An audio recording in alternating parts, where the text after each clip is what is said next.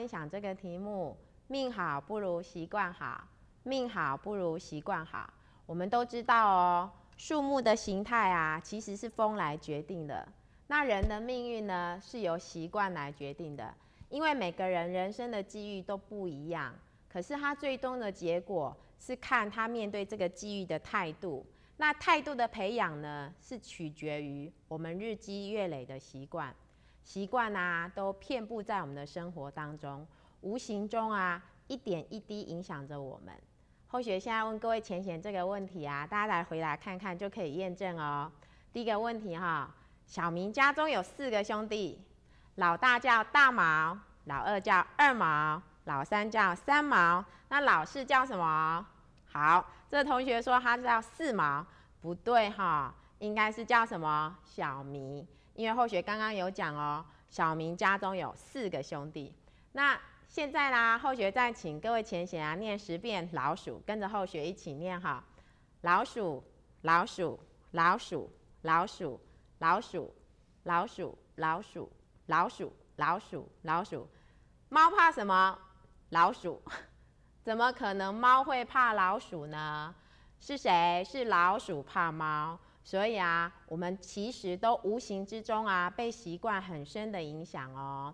然后啊，后学再讲一个故事哦。有一个很喜欢吃芒果冰，可是他不喜欢讲话。这个客人呢，他每次来吃冰的时候，哈他都用笔的。有一天啊，老板一看到他走进店里面，就说：“哑巴来吃冰了，哑巴来吃冰了，赶快来切芒果。”那这个客人听了就觉得说，我又没有哑巴，他就说哈，我是我不是哑巴，我是来吃冰哦。所以其实啊，这个也是被习惯影响着。那有一次啊，就是佛堂的点燃师呢到泰国去，那因为我们知道泰国这个地方啊，它盛产兰花，所以呢，在这个地方啊，在泰国当地，兰花比菊花还要便宜。所以他们布置法会会场的时候啊，为了对表达仙佛的敬意呢，他们又采用比较贵的菊花来布置整个法会的会场。结果整个法会的会场啊，看起来啊就很像告别市场哦，因为啊都是受到习惯的影响，他们认为比较贵的就是比较尊敬哈，所以这个都是被习惯影响的。那其实啊，我们要知道习惯之前呢。我们要先来认识习惯领域哦，习惯领域。那什么叫做习惯领域嘞？其实啊，我们这个大脑啊，它有编码跟储存的功能。那我们的知识，还有我们的经验，我们的思想，对外在讯息的这些反应啊，透过一段时间以后啊，如果没有重大的事件或者是刺激，或者有一些新的讯息来进入我们的大脑。这个大脑的编码跟储存的总体啊，就会处于一个很稳定的状态。这个时候啊，我们的想法、我们的做法、我们的判断还有反应啊，就会有习惯性。那这些习惯性的做法啊、想法啊，出来的处理出来的综合的范围，我们就称为习惯领域哦。习惯领域。那各位前贤啊，如果要对习惯领域有更深的了解，也欢迎可以去看。那个尤伯龙教授出的这一本书哈，那习惯呢，在生活中啊，一点一滴的小习惯，其实都是我们修行人修持的范围。我们都不要讲哦，不可以讲说习惯成自然，这是我们的口头禅。可是啊，师尊老大人跟我们慈悲说，习劳成情，习情成敏，习闲成懒，习懒成病。所以呢，我们如果到最后习懒成病的时候，习惯懒了就会变成是一种病。那如果我们习惯勤劳，我们就会一直劳动，就会越来越勤劳。其实这些就会影响着我们自己的修行，还有我们的心性。那学者呢，马斯洛他有讲过啊，你的念头会形成你的思想，你的思想会决定你的行为，你的行为就会成为一种习惯。那你的习惯就会决定你的命运，因此啊，我们不能小看这一丝丝的心念，在佛家在佛堂所讲的修行的心念呐，就会影响我们的行为，最后就决定着我们的命运哦。那美国呢的组织行为学者啊，卡尔威特哈做一个实验哦，他把一只蜜蜂还有一只苍蝇啊放到一个玻璃瓶里面，然后把这个玻璃瓶平放，然后瓶底啊，它的瓶底就朝向比较有光的那个窗口，然后他再把瓶盖打开。这个时候啊，我们就发现啊，蜜蜂在里面一直飞，一直飞，一直飞。那苍蝇也是一直飞，可是很奇怪哦，蜜蜂就一直往亮的地方飞，可是亮的地方呢，就是瓶，一直飞，一直飞，一直飞，还是飞不出去。为什么呢？因为啊，蜜蜂被它传统的智慧跟逻辑啊所误导，他们认为啊，其实啊，出口一定是在有光线的地方。光线比较亮的地方就是出口的地方，所以他们就一直往平底一直撞，一直撞。可是他们不知道大自然有玻璃这个东西，玻璃呢它是透明的，根本过不去，所以蜜蜂怎么飞怎么飞就飞不出去。可是我们知道，其实苍蝇的智商还没有蜜蜂那么高。那苍蝇呢，因为它虽然智商低，可是它就想说，它就东飞飞西飞飞，东飞飞西飞飞，结果就让它从尝试错误的方式，就从这个平底就飞出去了。所以我们知道啊，这个实验啊，让我们知道说，其实呢，一个固定的这个事情，固定的这个思考模式，有时候呢是会妨碍到我们的。因为啊，到最后飞出去的是什么？是苍蝇，不是蜜蜂，不是智力智商比较高的蜜蜂，而是智商比较低的苍蝇哦。所以我们都知道啊，这个实验啊的结果呢，指出我们如果冒险，而且勇于尝试错误，能够即兴发挥，而且随机应变的话，其实这些这些行为可以帮助我们应付这个瞬息万变的世界。面对这个复杂的环境啊，我们需要的是随机性的智慧，而不是教条式的习惯。那另外啊，还有一个实验哦，国外的一个学者呢，他就呢把这一个五只猴子关在一个笼子里面。他这个实验呢是要让我们证明说，其实习惯就是重复的经验造成的哈。然后这个笼子的上头啊挂了一串香蕉，然后实验人员啊他就装了一个自动装置，如果猴子要去拿香蕉，然后呢这个测试啊这个自动装置就会喷水。然后全部的猴子都会被淋湿，结果啊，每一次只要有人要去拿香蕉，就会喷水，猴子就会被淋湿了。所以到最后啊，这些猴猴子啊，五只猴子得到一个共识，不可以去拿香蕉，因为水会把它们喷湿。然后呢，后来这个实验人员啊，他们就把其中的一只猴子把它换掉，然后就有一只新的猴子跟四只旧的猴子。结果我们称作这只新的猴子叫做 A 猴子。A 猴子他看到香蕉，马上就要去拿，因为他想吃啊。结果呢，其他的四只猴子啊就会打他。为什么？因为害他们都会被水淋湿了。到最后啊，只要 A 猴子想要去吃香蕉，想要去拿香蕉，全部四只猴子就一起打他。然后他就觉得很冤枉，所以他只知道不能够去拿香蕉，否则他会被痛痛 K 哦，会被海 K 一顿，打得满头包哦。然后啊，后来呢，他们就没有人去拿。接下来啊，实验人员呢，他们再把另外一只猴子换掉，好，就换了一只新的猴子进来。我们称作这只新的猴子叫做 B 猴子。结果呢，B 猴子被关到笼子，看到香蕉也是好高兴哦，他就要去拿香蕉。可是呢，他去拿的时候，结果怎样？一样被其他四只打，而且打得非常用力哦。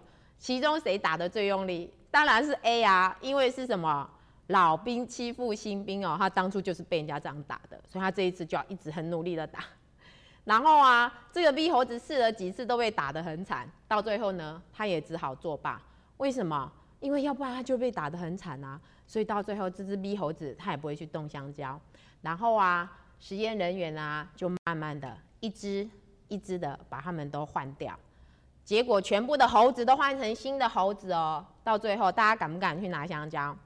敢不敢？你说他敢不敢？不敢。你说他敢不敢？不敢。对，因为你们都说对了哈，很怕被打哈。所以啊，这一个实验告诉我们呢，这个就是传统的由来。很多重复的经验呐，就是有它的传统。我们不知道为什么，就好像小时候爸爸妈妈跟我们说，不可以撕布子哦，否则啊。我们就会不会读书，而且你不可以吃什么鸡脚啊，吃鸡脚你就会撕布子。那从此我们就不会去吃，也因为这样子会撕布子。实际上这个都是传统的经验造成的哈。随着时间的经过，它变成传统。那当我们接受某种环境的制约，而失去反省及思考的能力的时候啊，就不会有新的解决方法。长此以往啊，这些传统就会形成窠臼，会阻碍着我们的前进哦。所以这个都是在让我们知道说，我们必须去思考，习惯是好的还是坏的，对我们的影响是好的还是不好的。那再来呢，就是有一个突破最小阻力原理，怎么说呢？其实我们全部的人，包括全部的生物都是一样，我们都是趋利避害。我们会趋吉避凶哦，好逸恶劳。我们希望说，嗯，可以很平稳的过着很平稳的生活，不要太辛苦，不要太劳累，然后我依然可以过得很好哈。每个人都是这样想的。然后啊，我们知道吗？其实啊，在现今的这一个环境哦，只有一个是不变的。什么是不变的？就是环境一直在变。所以呀，变是永远的，只有一直在变，这是永远不变的法则哈。因为一直不断的蜕变，这个社会才会更进步哈。否则啊，就会像下面这个故事一样哈。那这是什么故事嘞？新加坡的那个前总理啊，李光耀啊，他以前呢经常来到台湾。那当年呢，台湾的省长宋楚瑜啊，是必然会招待他的官员之一哈。那李光耀总理啊，每次来台湾，他都会买蜂蜜。然后啊，宋楚瑜啊，他就忍不住的问他说哈。新加坡不是也有蜂蜜吗？那为什么你每次都要来台湾买蜂蜜呢？那李光耀他就说啊，台湾的蜂蜜品质比较好啊。那宋菊就不了解啊，就问说，新加坡一年四季如春哎，怎么可能蜂蜜品质会不好呢？那李光耀就说，我也搞不清楚，所以我就请专家学者去研究。一年之后，他们提出来报告说。因为新加坡一年四季如春，所以啊，蜜蜂就比较懒惰。因为蜜蜂比较懒惰啊，所以制造出来的蜂蜜品质就不好。那宋楚瑜听了就觉得非常的有趣啊，真是前所未闻。然后他说，台湾的农业改良技术非常的良好，那我就派一组专家去帮新加坡改良蜂蜜的品质哈。所以呢，宋楚瑜他就请当时的农林厅长。派了一群养蜂专家，还有带了几百箱的那个蜜蜂哦，到了新加坡去。那一开始啊，新加坡的那个蜂蜜的品质啊，果然大幅的改善。可是过了一年，蜂蜜的品质就跟当地差不多。原来台湾带过去的蜂蜜啊，也跟当地的品质差不多，怎么会这样呢？结果研究的结果是哈，台湾去的蜜蜂，因为新加坡四季如春哦。没有台风，也没有寒冬，也没有狂风暴雨，所以很快就入境水鼠。他们也比较懒惰。那环境太优渥啊，我们看蜜蜂就会变这样子哦。台湾去的蜜蜂，因为环境太优渥，四季如春，既没有台风，也没有寒冬、狂风暴雨，所以它们也就跟着比较懒惰。那当然品质就不好啦。那我们想一想啊。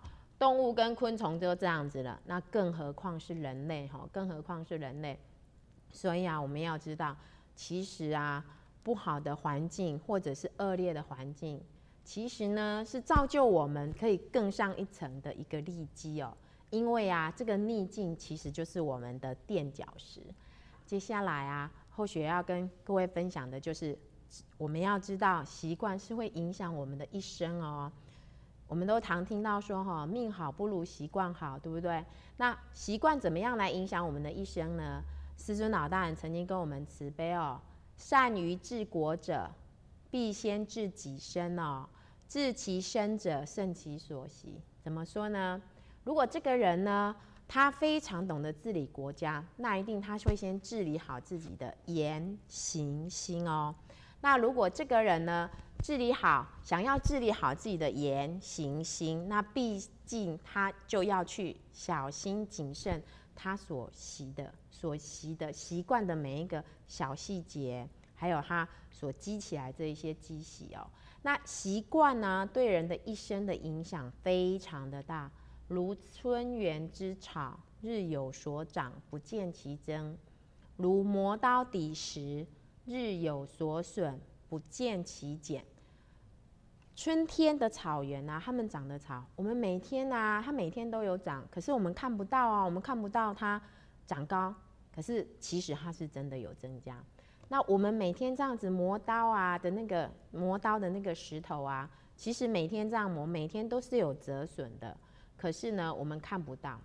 虽然每天有折损，但是我们看不到，为什么？因为太小了，一点一滴，一点一滴，所以啊。日积月累，一点一滴的提升或消磨我们的灵性哦，其实就是什么习惯造成的。那也因为这样子呢，它就会影响了我们的命运。因为这一点一滴，一点一滴，就深深的影响到我们的命运。